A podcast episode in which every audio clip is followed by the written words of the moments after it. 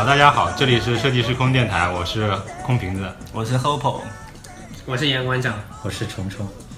今天我们想聊一下剑道，因为最近这个奥运会在开幕，然后这个月大家的讨论热点都在奥运会上，然后我们就想顺便聊一下体育运运动。然后因为我跟 Hopo 上周去参加了一下这个剑道的训练，然后感觉还是挺有趣的。然后我们今天请到了剑道的馆长，然后跟我们聊一聊见到的知识啊，还有他的经验。嗯嗯，可以啊，开始聊吧也。算不上什么知识了，就就是大家一起玩一下呗，然后找一项运动一起锻炼锻炼身体呗。嗯那我就说一下我怎么练这个运动的呗。哦其实我也不是很早就练运动了，我也是个宅男，不太喜欢运动。我以前就经常打打游戏啊，哦然后看看动漫啊，也不怎么出门儿。哦但是我练这个运动也并不是因为看动漫，因为打游戏啊，因为就是应该是一二年的时候吧，那个时候，呃，我在国外读书嘛，然后回来工作，回来工作那个时候也工作了有有两两年多了，然后你知道吗？一上班人就开始胖嘛，胖了之后就各种亚健康嘛。对对对，当时我一开始没怎么觉得，但是我当时体重已经飙升的很厉害了，呃，当时都有一百六十多斤了，然后我们一体检，我惨了，那个一个高尿酸，哦。然后高血脂，然后然后那个体重比体重比偏偏胖，然后什么脂肪肝啊什么的，就各项都高。好像我们也有这种问题，对啊，你们这么瘦怎么会有？哎，确实要练一下，反正是我尿有亚健酸也高但但呃，尿酸高是因为我们现在的年轻人吃的太好了啊。啊然后呢，当时就想说，哎呀，那就找个运动呗。运动当时我就上豆瓣呗，上豆瓣，然后我看了一下，豆瓣上面运动是挺多的，但是都挺多都挺没意思的。比如说你看啊，都是以打羽毛球为主，百分之九十都是打羽毛球的运动。是。对，那羽毛球我这个谁都会嘛，然后我打的也不好，我想一想，这个也别去丢人现眼了，而且我感觉没什么意思，太太太太普遍了。当时看有个跆拳道，然后有个拳击，还有个剑道，然后那个拳击那个运动，想一想会打的鼻青脸肿的，想一想算了。然后跆拳道一听说要拉筋，就很害怕当时。完全见到这个哦，这个可以啊戴着头盔什么的，感觉很安全。啊，但是这个后后面这样来说，其实并不太安全。入坑了才发现对后悔了是吧？对呀、那个被打得太惨了。啊然后当时也因为那几个都没什么人报名嘛，但是见到这个，当时是叫蛇口行动，报名的人数还是比较多的。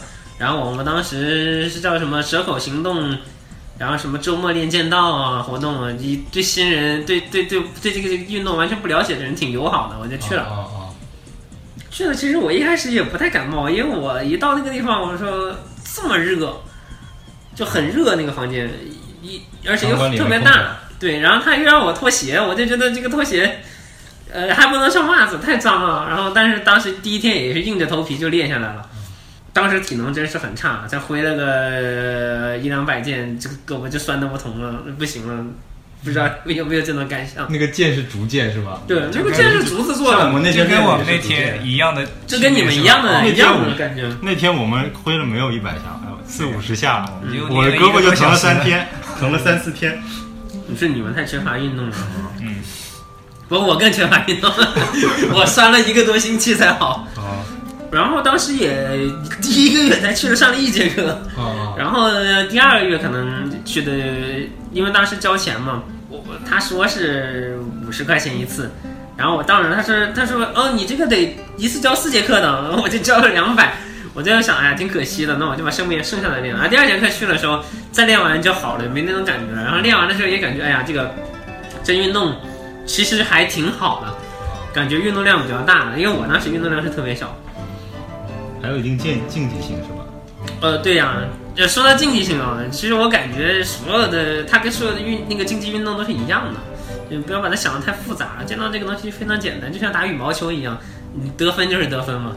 对，但是它也有比较注重的地方，比如说那个，呃，你的气势啊，你的那个动作啊，然后你那个打到的一个点呢，它这个标它有一些身体对抗的东西，我觉得更加实在。像打羽毛球的话，对你只要把球打到打到对方那里就可以了。对，然后你这个剑道直接就是真枪实弹的，然后再打打在对方身上的那个感觉，可能反馈力啊什么的，对这个比较打起来比较痛快一点，非常的爽。比较男人的运动是吧？但是女生也不少练的，是吗？对，女生女生是有暴力倾向的是吧？女生对 一个生活压力比较大的来释放一下。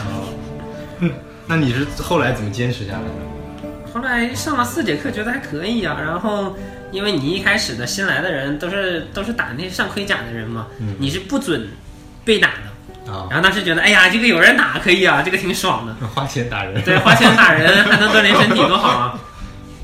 想一想呃就练下来了。然后等到要到第四节课，我就后悔了。刚到第四节课，就让我跟那些那些练了很久的那些师兄一起练。哦，然后练那个挥剑啊，练基础动作。不过我要跟他们对打还是比较晚的事情了，嗯，大概都练了有有半年了，我才上盔甲的。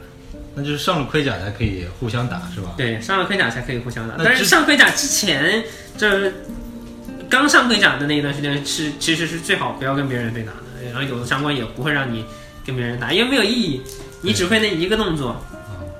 你你也打不到他，然后你也是被他打，这个事情，如果你一路的处于挨打的状态，你就会失去对这个运动的积极性。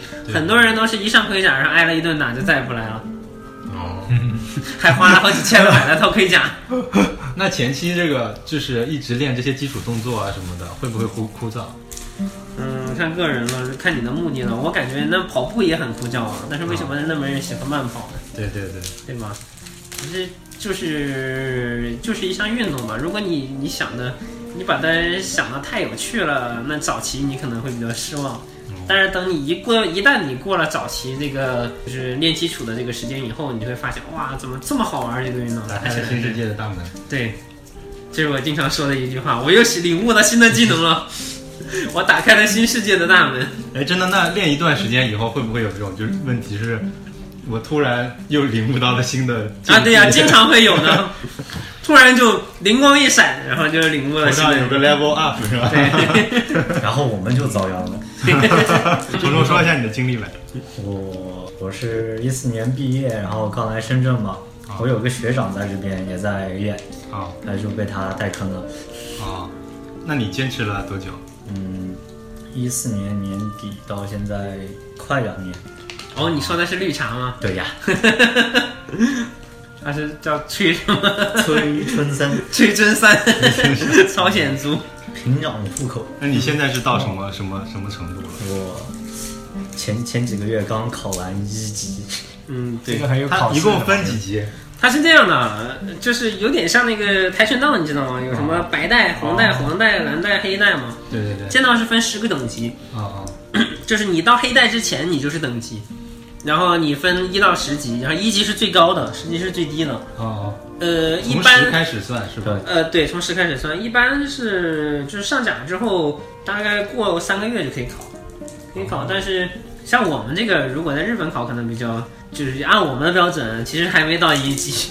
但但是在国内的话，一就比较快，我们三个月就可以考级了，然后等到上完甲第六个月的时候就可以考段了。那么这个段位就是你考过一级之后，然后你升到黑带，啊就就跟跆拳道升到黑带一样，那是我们叫段位。啊我们就我们现在就是那个，然后他现在是考完了一级，等他再过三个月，他就可以考一段了。一段就是有点像跆拳道，叫黑带一段，哦，这么个意思。一共后面有几段啊？后面有十个段位，那以前前面十个级这么容易就考考过了吗？其实不难，都是基础动作。平时练得好的话，基本上没问题。哦，它是一级一级考，还是说考完然后直接就一级？他是你考完，他给你评个级，哦，你如果都没问题就是一级，你如果有问题，我们有人就是有问题，就 考了三级，那他还得再考一次，考到一级，然后才可以再考到。才可以考到位。但是他再考的话就不会降级了，就只会往上升。哦，嗯嗯，那个段位，段位你现在什么段位？我现在我现在只有一段，因为我考段位不太积极。因为我以我以为我以为你说只有一段，我以为你说刚才说十级的时候你才是第一段的。对，我才是第一段的，这个是。那我说这个剑技也太高深了吧也。那不好意思拉高了一段的门槛了。是这样的，我们有比赛嘛，但是比赛是按段位分的嘛。那么我又比较好胜心比较强强，但是我在高段位组就没办法赢，但是也是为了就是赢个奖牌什么的回来，我就一直在打这个低段位组，就没怎么考。懂了，你属于喜欢虐小号那种人。对，然后我我大概是我去年就是香港有个见到比赛叫三星杯嘛，啊。我去年拿了一个无段组的冠军，然后前年又拿了一个无段组的冠军，然后我觉得、嗯、这个人已经达到无段无段组的顶层了，那么我可以往上爬，所以我现在升到初段了。但是我今年打的不太好，今年就就没有拿到什么成绩，哦，常年在新手村门口虐所以我打算对呀，常年在那里虐新手。穿穿着橙装虐一虐一级小小人物，我就打算到达这个一段的顶点之后，我再升段，因为我是这么想的。比较稳扎稳打。对呀、啊，对，主要是欺负欺负新人。这这个这个环节中，就是如果你受虐的话，嗯，会不会有技能的增长？就是领悟到别人的一些一些那个不会，只会被打得很惨。这样 对，但是你觉得有什么增长的时候，一般是在，呃，一般是在就是呃你在看别人打的过程中，你可能会有增长，哦因为你看他打哦，原来这个动作是这样的，这样打比较占便宜啊，呃，占便宜比比较这样打比较容易容易打得好看，打的得分容易得分。剑位来剑剑剑术来说，就是如果挨打的话，就不会增长挨打经也验的。也可能但是可能性，但是我是没挨打，相对拳击来说要要少一些，是吧？对，因为我跟他们打也是啊，每次都是都已经告诉他那个位置是你的弱点了，我打得到你了。但是我过了一会儿，我发现我还是打得到那个地方，哦，就是就是你挨打的时候是很难注意到这个事情的，因为大家一被打就慌了，你知道吗？打到特别是你对上特别强的人的时候，你会特别害怕。但你一害怕，就像剑道这种东西，你一害怕你就会被挨打。哦，对，剑道讲究的就是一个你只能前进不能退，你一退你就死了，哦这 这么样样一个运动。队。哦，那有没有分什么流派啊，什么之类的？流派啊，流派我见到现在就只有一个流派。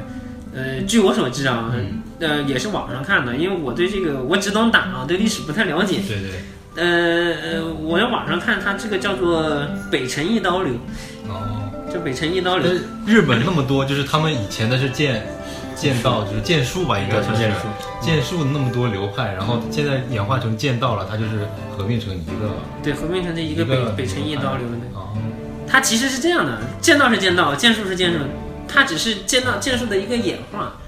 哦，就是因为你毕竟你拿真刀比武，或者以前的人拿木刀嘛，对对那个真刀的话就非死即伤了，这个很正常。对对，然后木刀打在身上，你也是断胳膊断腿的，因为那个木刀特别粗，然后那个棍子特别硬，又重量也很大，哦它比铸剑大。然后后来考虑到这个演武的那个要求啊，然后呃也是战后啊，战后不是有什么禁刀令吗？哦，对对对，废刀令。废刀令嘛，然后他就慢慢的就演化成一个拿这个竹剑啊，就就就互相的一个练习这个剑术啊，一个竞变成一个竞技运动了。哦其实到现代剑道来说，它已经完全没有实战的意义了。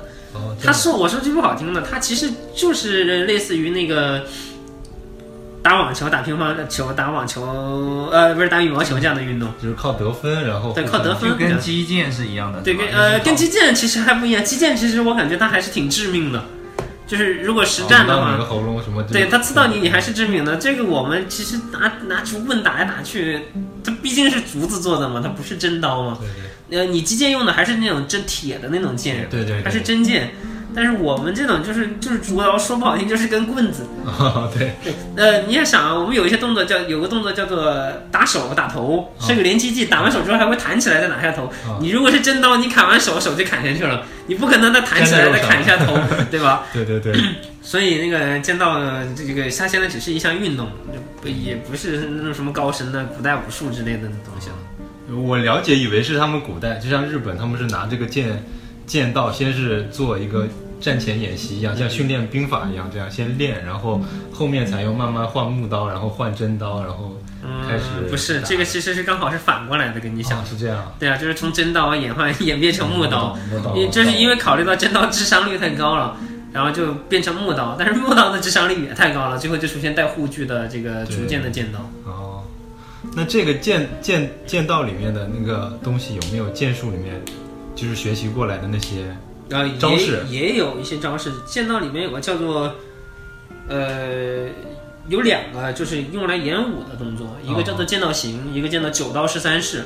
哦那么九刀十三式呢，其实就是涵盖了剑道最基础的一些动作，嗯比如说我们上次学的就是一个打面打头部嗯的一个动作，然后它还有打手部、打腰部，还有刺激这些基础的一些动作。那么的其实也是朝应该是从那个真刀的那个剑剑术传呃就是改过来的一些动作。但是这个其实比较偏剑道方面的。对呃，另一个那个剑道行其实就全部都是从真刀的那个演武过来的。我们练习剑道行的时候也都是拿木刀来练习的，因为木刀它的造型比较接近于真刀。真刀对对对，然后、呃这个剑道行就是一种演示的一些招数，但是你你也可实以从战上有有没有作用？实战也有作用，你可以从其中去领悟这个动作的意义。因为我以前看那个《浪客剑行》里面，他们有各种嘛拔刀流啊，对呀、剑道里面已经没有拔刀术了。对，还有用刀背敲人是吧？如果专门说这个剑术，其实它专门有有有一项那个有有一项叫做居合道的，哦这个其实是比较偏向于这个真刀剑术的。它居合道就是有刀鞘的，然后它是拿真刀来练习的，但是它也是跟九那个剑道行一样是摆那个形的。他们真的拼刀，他们不拼刀，他们就是有个一个演武的一个动作。哦，像中国武术一样这样，对来回，就中国那太极剑一样，就每天对对对对，就跟那个差不多。这样，就是打来打去也是那几个，动作，但是它比较比较就是注重那个实用性，哦它的每一个动作都是有它的原因的。就比如说，他第一个动作是跪坐在地上，嗯然后第二个动作是手呃突然就是呃怎么说呢，就是迈起来半个膝盖，然后往前伸，之后呃拔刀，然后包括砍到对方的呃头部的这一个动作，哦他这个动刀刚好是从他眼睛那个地方经过，然后然后刚好砍杀对方，然后就你你就占了完全的优势嘛。他就比较偏重于实战一点，然后他这个刀怎么拔，对方看不出来，你怎么能迅速的起身，这个都是很有讲究的。哦，虽然也是演武，但是每个都是从实用的这个角度来考虑。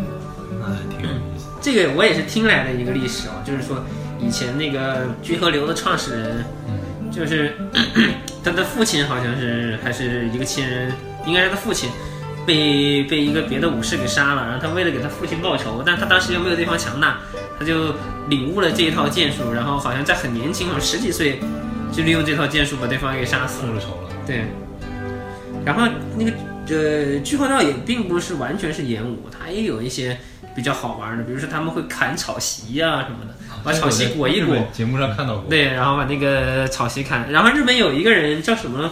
他很厉害哦，他聚合道可以把这就是从远方射过来的 BB 弹切成两半，哦，那个壮壮的，叫什么了？想不起来了。其实这个聚合道是很多那种就是动漫啊什么对，聚合道游戏。里面出现的那种，就是日本的刀术是吧？对对对对对，这个应该比较偏近于那些剑术。剑道其实就是一项竞技运动了，它跟那个，呃，我刚才说打羽毛球、打乒乓球有点错，它跟拳击其实有点相像，哦，只是是持械的拳击，对对，当然伤害比拳击要小一点，但是也是有。穿着那么大的护具，最后还是呃，他为了你的行动就是流畅，它那个护具并不保护你全身所有的地方，你总是有保护不到的地方，比如说你那个你的腋下，然后你的腿部、你的胳膊、胳膊的上部都是没有保护的，那这些点算不算得分？这不算得分点。就是他万一戳中你了也那如果在没得分。竞技的考虑，我就是下黑手，然后我突然打你腿，那你只能认，只能认，对就没有那种红牌罚出还是什么？没有没有，哦，那有人就故意打你腿了，那你也没办法，你只能认。但很少这样的，而且他打腿的话，他的破绽特别大，他就已经死了。啊，这样，对，如果是你真的想赢的话，你是不会打对方的腿的，因为你打他的腿，你上半身就全部都是破绽，他就是可以直接的攻，就是攻击你。我那天不是跟你们说吗？你好像你如果不想被他打到，你就只能让你的只，能拿那个顶住是吧？对你只能拿那个剑像一根毛一样对着对方，不让他过来。对，可是如果打腿这样的动作，其实对自己来说也是很危险的。上半身全是破绽。但是你学了学了这么久剑术，你觉得在生活中有什么帮助吗？我觉得就是身体好了。身体。其实你像这些运动，你如果硬要问它实在实际的意义的话，就只有锻炼身体。啊，因为在热兵器发展的到现在的这个程度，已经不再需要不太需要冷兵器了。那比如你碰见流氓混混了，会不会心里比较有底的感觉？嗯，原先我是没有底，这这个就要说到一个事情了，啊就是有一天晚上，我跟朋友去唱 KTV 嘛，啊然后我们也喝了点小酒，也不是一点儿，也挺多的。哦 然后，但是我是个不惹事的人，你知道吗？然后我们就从 KTV 出来，这个时候刚好就有一个很人高马大的人，不知道是不是北方人啊，啊大概有一米八左右，啊过来突然就我真的是完全没有招惹他，啊扯着我的衣服，然后给我一巴掌，啊！然然后然后跟我说，就跟我说，哦，你是不是觉得我很拽啊？我当时就一脸懵逼，你知道吗？但是但是酒醒了 没醒，更晕了。呃，他们应该也是喝酒了。啊我当时就懵了，我我说我没有啊，我说如果你觉得我有，我给你道个歉，你也打我一巴掌了，咱们就了了吧这个事情。对对对 其实我当时觉得他打我那下还没有我师妹打我一个那个腰不疼，哦，这样就是 我当时觉得你就这点劲儿，你你确定吗？但是我不想惹事儿，因为我我我我老婆也在，然后我朋友也在，我就怕如果打起来，到时候打到他们两个就很吃亏。对然后那哥们儿不行，那哥们儿就跟我说，我这不是打你一巴掌，我这是打你，你知道吗？啊啊然后我当时就蒙圈了，我说那你也打我了，就了了吧。这时候他朋友从后面就上来了，对，他朋友就上来，然后就给我两耳光子，当时我也觉得一点儿感觉都没有。哦 然后，但是我想这个情况已经已经不是就是。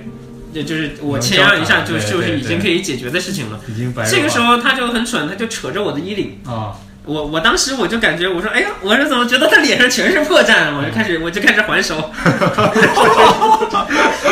我 我当时真的是他们他们三个人拿我一个，哦当时一下都没打中，然后基本上都被我打到他了。两掌变刀，开始开开始双刀流。对呀、他他有有一个好处就是我的那个判断能力和我的反应速度变快了。啊然后另一个就是耐打击能力，就是他那个打我一下，我的感觉就好像给我挠下痒一样，哦因为他对于剑道就挨的这一下来说，他已经很轻很轻了。哦我们基本上挨一下，然后身体就身上就一大片淤青。哦，这样对也是长久的练出来那个，练出来 练的筋骨是吧？啊，另外一个就是他们虽然个个都人高马大啊，三个人，但是就是感觉肉都是虚虚的，是那种虚肉，你知道吗？啊，打我两下就喘的不得了了，还没打到。主要是那种社会上的混混，他们每每天都花天酒地，对啊，也没运动。抽抽烟喝酒也不运动。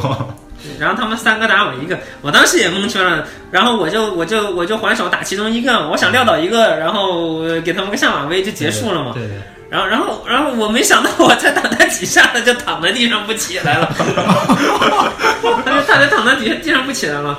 呃，然后他那两个人应该也是看他被我打打翻在地上，也就懵了，懵了啊也没上来帮忙。然后我就把他摁在地上打，啊摁在地上打，有人上来扯扯我说别打了，别打了。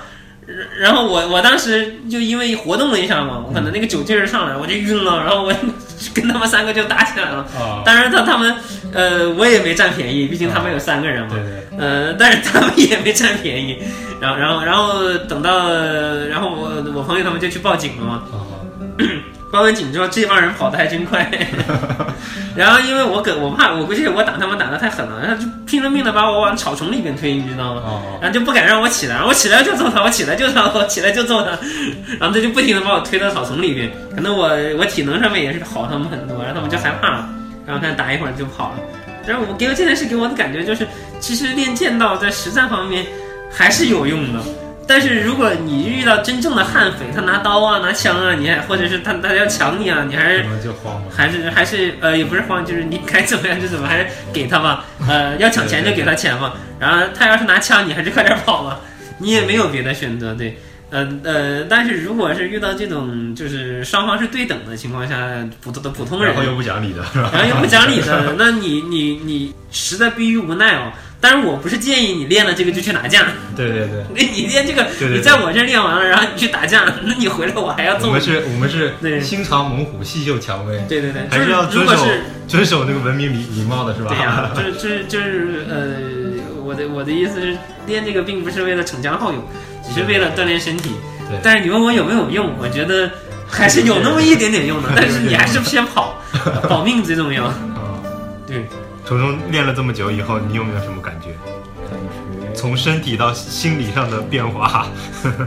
身体倒比以前健康多了，因为刚来深圳那段时间是极度无聊，啊，就周六之天因为不上班嘛，就没事干，然后后来就慢慢周六就固定去练习一剑道嘛，啊，也是刚开始第一节课，呃，严馆长带我们嘛，啊。然后第一节课下来手就已经磨破了，左手哦，我也是，我第一天也是戴，因为戴着戒指，然后我戒戴戒指的手已经 磨了个泡。呃手又磨破，后来慢慢练下来就已经是老茧了嘛。然后到正式真正上甲的时候，又发现完全又不会了，啊，就是另外一种感觉，又又约等于感觉又像从头开始慢慢打打打，然后就下来就稍微能好一点。啊，对，就是刚开始是都蒙圈了，没办法。那现在你上甲算多长时间了？上甲也快一年了吧，上甲。哦，嗯，现在可以很对抗性的跟别人打了吗？嗯，不，主要是他导师碰到我对手也就我们几个，对他是我们最小的师弟，然后刚好又我们别的人又比他多练了一年多，老是碰到比他强的人。那这个剑道就是会真的是越练练得越久越会厉害，还是说也不一定要看悟性、外悟性的？对对对，我也我感觉这个是很靠悟性的一个运动，就有的人练了三四年了，但是他其实也就跟刚练的人，刚练那个一两年的人那个实力也差不多，哦，很多这样的人。一个是可能练的周期太少了，一个星期、一个月就能练一两次；哦，另一个就是练得多的，也有练得多的，但是他可能悟性比较差一点。其实我感觉练剑道这个东西，你不能太听话，你要自己去想这个事情。是是，你要对对方，包括做别的事情也也一样，你要对那个老师啊，或者是师兄师姐对你说的话呀产生一个疑问，你想为什么要这么做？对对对，如果你太听话了，什么都照着对方说的做，你可能最后做的也是不正确的，不会太强。对，不会太强。中规中矩。那你现在现在是已经打遍深圳无敌手了吗？那个肯定没有了，能打过我的人非常多的，嗯、但是呃，练到这个我这个层次的人，其实也也也也就那么几个，就真正的能平时大家对练的时候，你感觉哦这个人好强，比我强，或者是哦这个人跟我差不多，这样的人可能两只手就数得过来吧，大概也就那么这个跟老师很有关系嘛，就是我觉得师从一个名师什么怎么样，然后我出来的就是出高徒的几率会比较大嘛？还是说就呃，这个我这点我我同意，因为我们老师就很厉害。哦，这样，对，你的老师是是我的老师以前是那个在那个延边大延边大学学对，哦有有剑道专业的，嗯，剑道专业，对。他姓汪，还有这种专业的。延，边大学他姓汪，他剑道系，叫汪潇。是啊他真的是我就是开始练剑道以来，到现在为止都是觉得最恐怖的一个人。哦哦，中国的大学有日本的剑道专业？呃，不是，他们那边是延边靠近那个韩国。韩国那边嘛。对。哦他这个剑道，呃你刚你刚才说到一个流派，我想想，其实还是有流派的，哦。就分为日式和韩式。哦，韩哦韩国也有剑道对他们韩国也有两个之间有什么区别？呃，你看韩国的电视剧里边应该也有，哦也有像他们在练这个剑道的。韩国我的我感觉是都是摔跤比较多，好像是。柔道剑道也有什么摔跤，韩派比较残暴，韩派是这样的，韩派的话，它不像日日式日日那个日派的，韩派的它打击的动作比较多，它就是不管有没有机会，它都会攻击你，哦然后它会在在攻击中之中来寻找你的这个破绽。哦然后日派不是，日派是等你自己露破绽，哦就是日派的你可能看韩派他得一分，他可能已经打出去七八件了。哦但是日派他得一分，他他就他只只打两件，一件两件这样子，哦，他就是一击必杀有点像那个李小龙截拳道的那种感觉，是吧？啊，应该是，我也说不清楚。但是韩式是这样，韩式是比较消耗体能的，因为他一一直在持续的冲击对方。就我们那个教练体能特别好，哎，还有就是我觉得这个剑道里边一上来这个礼仪啊什么的这些哦，这个很重要，这个很重要。这个我要说一下为什么要讲这个礼仪。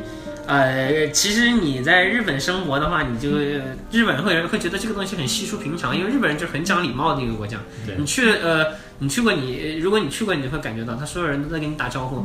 对虽然那你不知道他心里怎么想的，但是他表面上他是非常讲礼貌的。对它是讲一个人与人的关系。所以你进到剑道这个馆馆里边这个礼仪，其实并不是只是道馆的礼仪，是整个社会的礼仪。它是日本生活的一部分。那么到了我们这边呢，其实我们就你也知道了，变成一个形式化的东西，就变成一个形式化的东西了。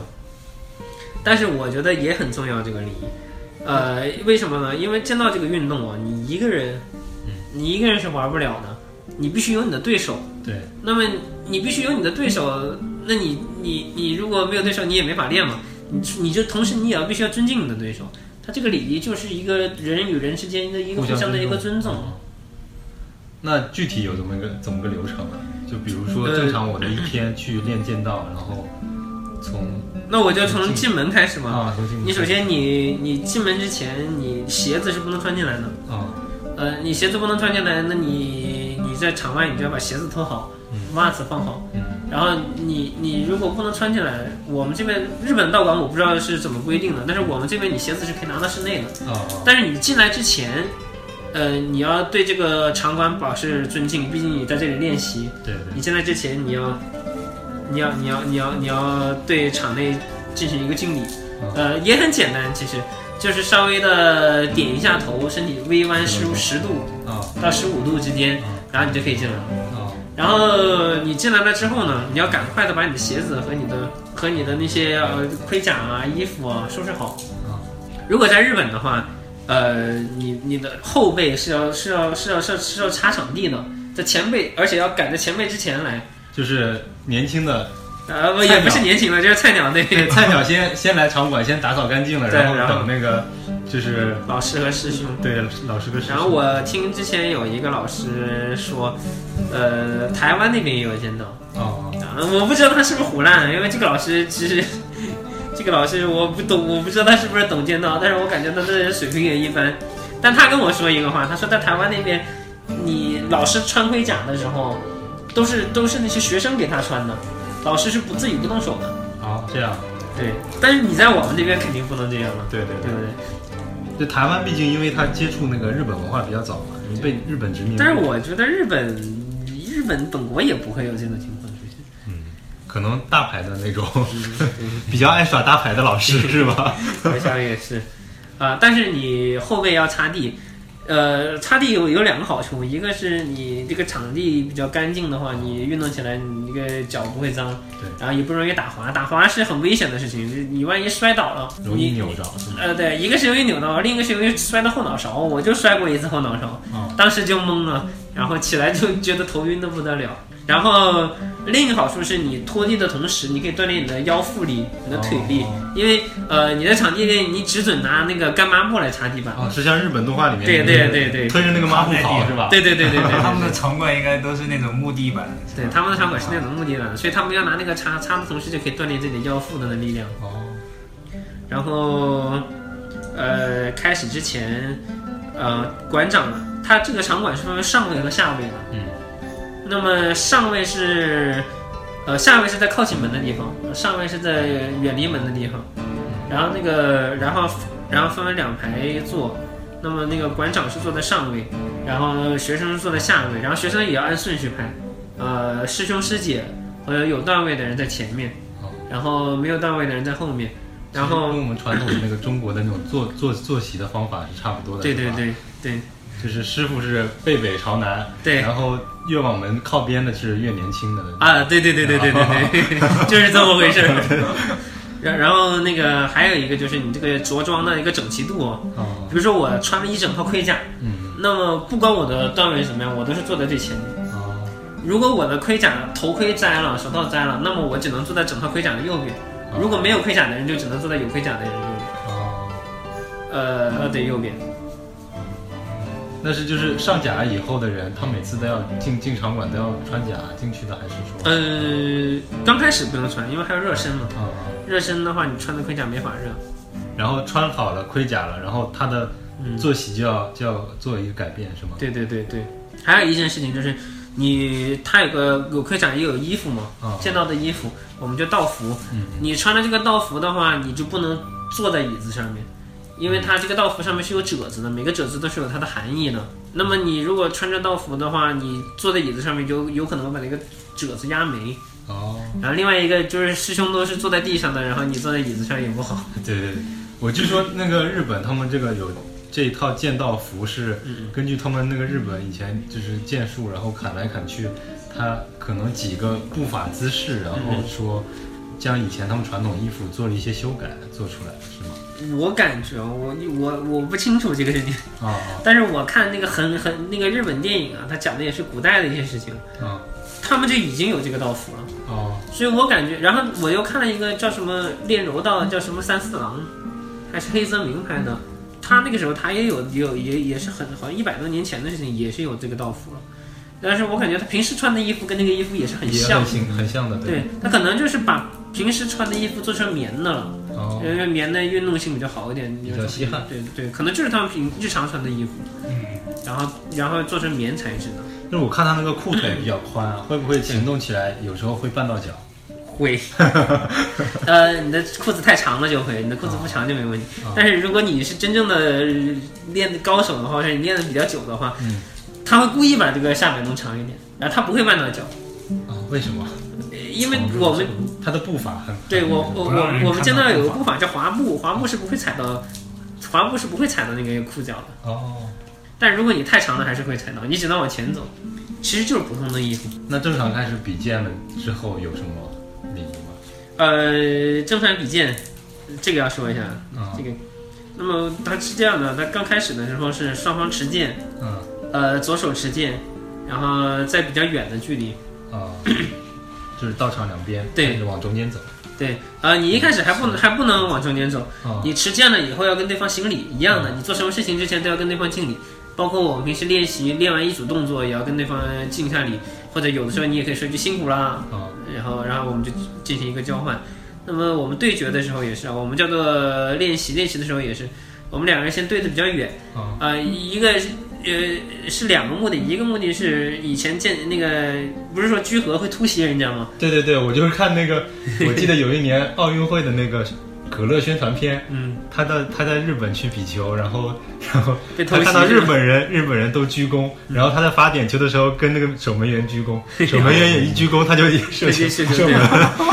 对，会不会人家在鞠躬的时候你突然偷袭人家？对，有可能，所以我们就要离远一点，保持哦双方都在安全的距离。哦我们敬完礼之后，呃，敬完礼了之后，我们就可以准备开始了。准备开始的时候，你要保持警戒，就是你把你的剑提起来，哦，提起来之后，这个姿势就方便你随时把刀拔出来，对，然后你往前走三步，走到跟对方的攻击范围之内，然后你把刀拔出来。这个时候你你还没开始，嗯你要你你要慢慢蹲下来，保持你是没有那个攻击的欲望的。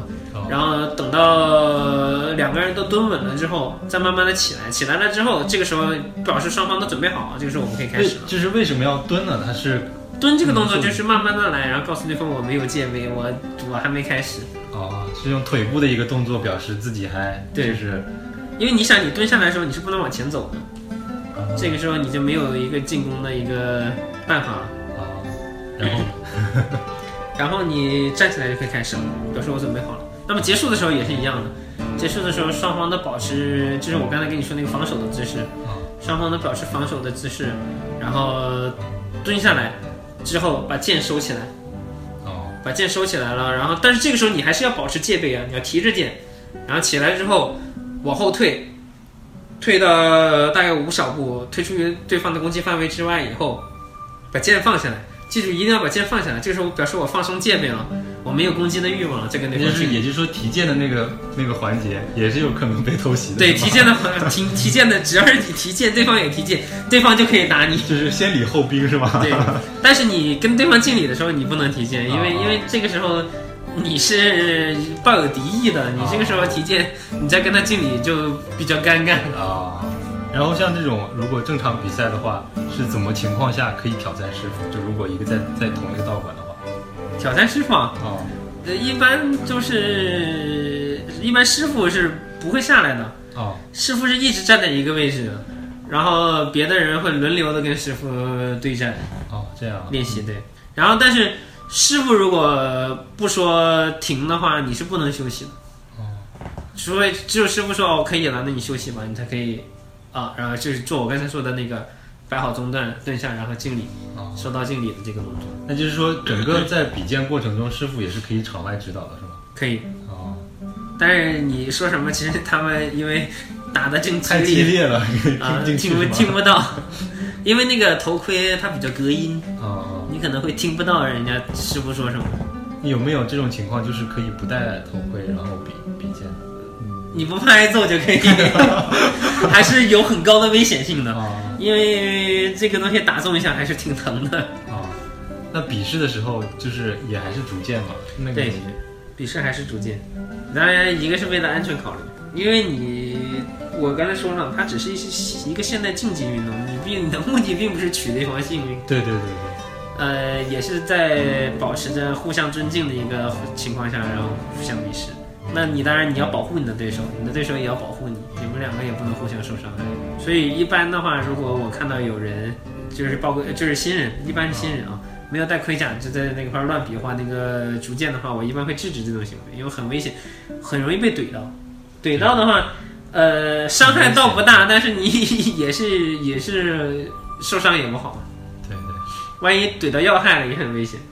呃，我之前让我们道馆的一个师妹练习的时候，就是没带盔甲，嗯然后我做那个，我我做那个就是双手持剑，然后举过头顶，然后让他打我头顶这个动作，哦，然后他打空了，但是他是在往前冲，对，然后他呃他没打到我的头，他就直接一下就怼到我嘴上了，我当时那个嘴就没知觉了，然后就不停的流血。这这也是很危险的其实也很大的。对，如果你被刺到的话，伤害也是很大的。而呃如果被打到的话，那就非常疼。就是如果你练剑道的话，在剑道馆里面你不能吃东西，要保持这个道馆的整洁。如果吃东西会被骂哦。我那天那天我去去之前，你跟我说要少吃东西，啊，对，是少吃东西是，可能你现在还体会不到。啊上架之后就知道。对，等你上了盔甲以后你就知道了，它的它的运动量特别大。啊呃，但是它又不像那种长跑的运动量是持续性的，嗯，它是就是好像你不停的在做一百米冲刺一样的那种感觉。哦，然后你爆发力不对停的爆发，对吧？，就是你很容易有的时候你吃的东西比较多了，你一爆发，然后你那个肌肉一紧缩，就把你胃里的食物给你挤出来了。另外一个你也会影响你的消化，你会消化不好。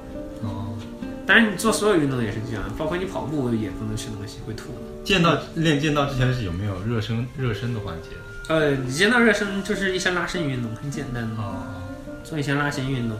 然后我们可能为了你这个手活动还，做一些挥剑的运动。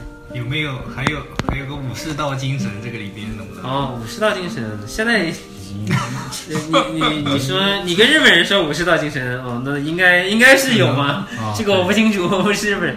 但是我们练这个运动只是为了锻炼身体，为了玩儿这之类的。你要说什么武士道精神，不是所有人都有的。他们如果他动不动就把武士道精神挂到嘴上，然后这样的人说什么自己是什么名门正派呀、武林正宗啊，这种这种人很危险没。有问题。对，最好不要说。么危险？我们就是普通的运动，你就不要呃，其实很多人也是把它想复杂了，你不要把它想得很复杂，你就把它当成是羽毛球啊、乒乓球啊、网球啊这样的一个大众化的运动来做就可以了。大家也是想的太复杂了。另外一个原因，另外一个事情就是，呃，大家就是最近那个反日情绪比较严重。其实我感觉运动是跟那个国际是就是跟这个政治是一点关系都没有，运动就是运动。对对对，你如果你想的太多了，那你说柔道，柔道还是那个奥运项目呢？你怎么你们不去办它？不练了吗？是吧？不练了吗？肯定不是的，它就是一个运动，运动是运运动是没有国界对无国界的，是像音乐一样。对它跟政治是没有任何关系的。如果你硬是反的，那就跟那些砸车的人也没什么区别了，对吧？砸日本车的人，其实我还是挺喜欢这个运动的。我觉得，因为它的竞技性比较强，而且安全性系数也比较高，因为它就是伤害顶多就是你的，顶多就是一些皮外伤害，就是淤青啊什么的，它并不会对你造成特别严重的伤害。而且它有几个好处，一个是你不像它不像拳击一样，拳击可能对方打到你的头部或者打到你的身上，身上会造成一些脏器的损害。对对它没有这些伤害，它都是，呃它我也我也说，它就是为了安全才考虑才才演变到今天这个全副盔甲，然后带着剑比赛，所以它一个安全性系数比较高。另外它也不麻烦，你从从什么时候练都可以。我听说日本有个老人八十多岁才开始练剑道，然后练到一百多岁都已经五段了好像，然后一直练到那他体力怎么跟得上呢？那他可能练的就比较少。哦，然后像我们现在也有很多四五十岁的人在练这个运动，我们现在的体力都感觉跟不上。但是我感觉剑道是一个很激烈的运动。呃，我们有个微微信号叫做是深剑联吧，嗯，呃，深深深圳的深，剑道的剑，然后联合的联，呃，那个微信号上面专门有一个师弟，但是他也四十多快五十了，哦，他就写了一篇文章，他说剑道真是个好运动，因为他以前也是体能很差他说他现在可以跑步，可以跑个五六公里都没问题，然后上楼。呃，就跟盖中盖似的，你知道吗？一口气上六层楼，腰也不酸，腿也不疼了。也不喘气了，也不喘气了，对。啊，当然所有的运动都有这个好处了。嗯，呃，我并不是见到有这个好处，但是它是比较全全面提升体力的对对对状态的是吧？对，因为而另外它有个竞技性，有竞技性的东西你就好强，你就想胜，想胜就会不停的想办法去锻炼自己。哦我也是啊，我以前也不跑步的，我以前做宅男的时候，我跑两百米我都要休息好几回。不过你说增加这个反应能力，我觉得还挺赞同的。呃，对，反应能力是会快很多。然后还有个体能也会好很多。我现在跑步跑跑十公里、八公里都没问题。我前年我还去跑了半程的马拉松，都没什么问题。然后呃我我们家不是住在二十九层楼吗？我有的时候我还走楼梯上楼。一言不合跑完步走楼梯，这个一言不合跑完步，跑完十公里再爬个二十九层楼，十九层楼，那 非常非常痛快。非常痛快。但是身体就好了我以前很很容易生病的，一一个月感冒个一次很正常，一年感冒个十二次很正常。但是现在一年基本上都没有生病一两回了，就算是就算是感冒了，对呀、就算是感冒了，呃，感冒有的是病毒引起的，你没办法的。对对对，我也是两三天就好了哦，不会超过三天。就是体质上面也是好很多。当然，它就是运动，大家也主要是往身体方面考虑多一点。呃，特别是竞技运动，竞技运动你就会，呃，特别呃，像我们这种好胜好胜心比较强的人，就会为了赢不择手段锻炼身体，偷偷锻炼，对，偷偷锻炼还不 吭声，对，像流川枫一样是吧？出来在完全不是，就就像学霸一样。哎呀，又又，哎呀，怎么才考九十八分？哎呀，昨天晚上又睡着了。其实你一晚上都在都在复习用功读书是吧？哎呀，根本没有复习呢，好担心考试啊，结果嗯，就大概是这样。另外一个就是，不是说到礼仪嘛，嗯，呃，多多少少会接触到一些那个日本的礼仪方面的内容，然后你人也会变得比较礼貌一点。你会不管你对上谁，哪怕对方对你很粗鲁，你也会想到以礼相待。我觉得是还有一个原因，就是你在那个竞技上场上面已经把那个多余的荷尔蒙已经对，挥发掉，应该是这样。对，整个人下来以后就是平静，这样吗？反正我也发泄完了。对对对，不会有那个那个异常的愤怒在生活中，然后看起来都不顺眼这种感觉对。啊，这个我你一说，我想到了，他这个运动特别减压，哦哦，对，因为你们练的时候也体会到了，你要喊，嗯，你每打中一下你都要喊，如果你不喊，你这个气就乱了，你呼吸就乱了。对，你那你这个喊是为了就是让就是调节你的呼吸，为了让你的呼吸成一个呃频率的一个一个一个一个一个一个呼吸。啊，然后呃，那么你做这个的时候，你就会，其实它就会不停的刺激你，就是分泌你那个多巴胺。当然，慢跑也会分泌很多多巴胺。然后这样的话，你等到你练完了之后，你就会觉得哦，这个该发泄的也发泄完了，该喊的也喊完了，该打的人也打完了，然后你你心情就自然就好了。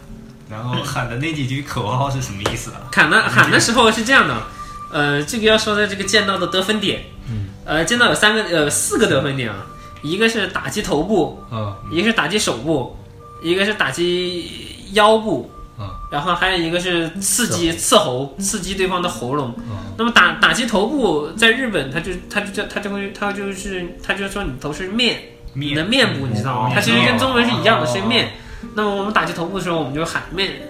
那么打中的时候，面。呃，你一定要打中的同时喊面，啊，然后这个时候就有分了。那么如果打中了又不告诉对对方，就是没有分。对你就没有分。呃，这个我先我先把这几个得分点说一下。啊那个手就叫口泰，啊打中的时候你叫喊口泰，然后你的腰部腰部它叫斗斗，你知道是什么意思？斗是铜体的铜，哦，呃，它就是它就是铜呃，在日本铜体就是你的腰的意思。对对对，然后你要喊斗，哦砍砍这个后呃腰部，然后它这个刺叫 ski，就刺，你都要你每打到你都要喊一声。那么这个为什么要喊一声呢？就像我刚才说的，你你每次挥剑都要喊，它它在剑道里面叫做叫做气剑体，嗯你的气和你的剑和你的身体必须一致。哦呃，你才能得分。它这个剑道不光是你打到就有分的，你还是还是一个艺术的运动。哦就是你要打得很好看，每一项都符合对方的那个审美标准了。然后，嗯，你这个打得很美，你就有分。而且要合规矩是吧？对，还要合规矩。就是日本的运动都很多规矩，然后规则很多，呃，在规其实规则之下，规则之下没什么别的规则，它哦就主要是你要打得好看。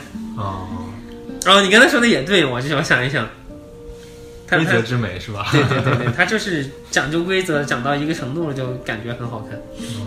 它这个它为什么要把气摆在前面呢？气其实是最重要的，气其实是最重要的。你有呃，然然后才是剑，剑是什么？剑是剑术，嗯体是你的身体。嗯那么为什么气最重要呢？呃，因为因为因为气这个东西哦，它其实是它它并不是那个它并不是一个很虚幻的，它是一个很实在的东西。嗯它是你的一个气势，你当时表现出来的一个一个一个就是怎么说呢？一个势能状态，的一个状态。那么你可能剑术和身体不如对方，但是你的气势上面如果输给对方，那你就全输了。但是你的气势如果强过对方，你的剑哪怕没打到他，然后你都是一致的，你也是有分的。有的时候，就是怎么样才能？那这个是怎么判定的呀？这个就是他那个裁判在后面看看你这个气势，就好像拿到他了，哦哦然后他你其实是没有拿到的，哦好像拿到他了，然后他就给你分了。哦，这个裁判我还遇到过这样的情况动到了是吧？啊，因为他是看不出来的，他哦主要是速有的时候速度太快了，那个剑看不出来。哦然后他看的有可能好像是打到了，又好像没打到，但是你那个动作就是跟打到了一模一样，哦然后他就会判你得分。哦这个气势很重要。呃，你如果气势输了，比如比如我，我很经常就会打的时候打着打着就就没什么声音了。嗯这个时候哪怕你打到了，你也是没有分数的。哦，那像这种他这种发音是应该也他们经过多年总结出来，他这个发音是有助于你出力的，是吗？对对，有助于你就是你这个呼吸的调整。所以我们不能翻译成中文。对对对，啊也可以，因为它有韩文的。哦哦韩文的我忘了怎么说了，很久以前他们跟我们说过这个韩文是可以翻译成中文的，嗯但是毕竟这个运动是是舶来品嘛，是从日本过来的嘛，对对对。那么它就它其实也没有中文的翻译，而且在国内发展的时间也比较短，十几年，对对所以我们一般都是照着人家的来。但是在韩国就不一样，韩国就很奇怪那个韩法，哦他们自己也发展出一套东西。对他们自己也发展出出一套这个剑道的练法，不一样，因为在韩国比较久了吧，他们也有很久。自己的那种流派的状态了，是吧？对，应该也有也有很长时间，一百多年，嗯，就差不多结束了。可以可以。你可以可以做一下广告，然后我们就就说说 刚才已经已经做过了，请请大家关注关注我们的微信号啊“深圳的深，剑道的剑，联合的联啊，就在上面可以找到找到严馆长，”啊，可以可以可以，然后可以跟他交流剑术。对对对，也可以看一下我们的一些文章。嗯，对我们还有是有一些一些老文青或者是 或者是一些写手啊写的一些文章啊，或者是转载对方的一别的地方的一些比较好的一些剑道的方面的文章在里面。可以可以。当然里面也有简单的教程，如果你有想自己练的话，也可以看教程。这个自自己家里还可以练的吗？呃，如果你家的棚子够高的话，这是个问题。我就把家里的灯打下来了，然后被赶到外面去练。哦，所以还是不要轻易尝试在家里练，是吧？对对对对啊好，那我们这期节目就到这里了。嗯，然后请大家多多关注、订阅、点赞我们的节目。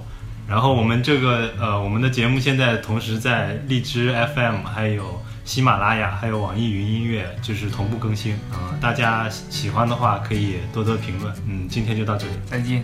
辛苦了。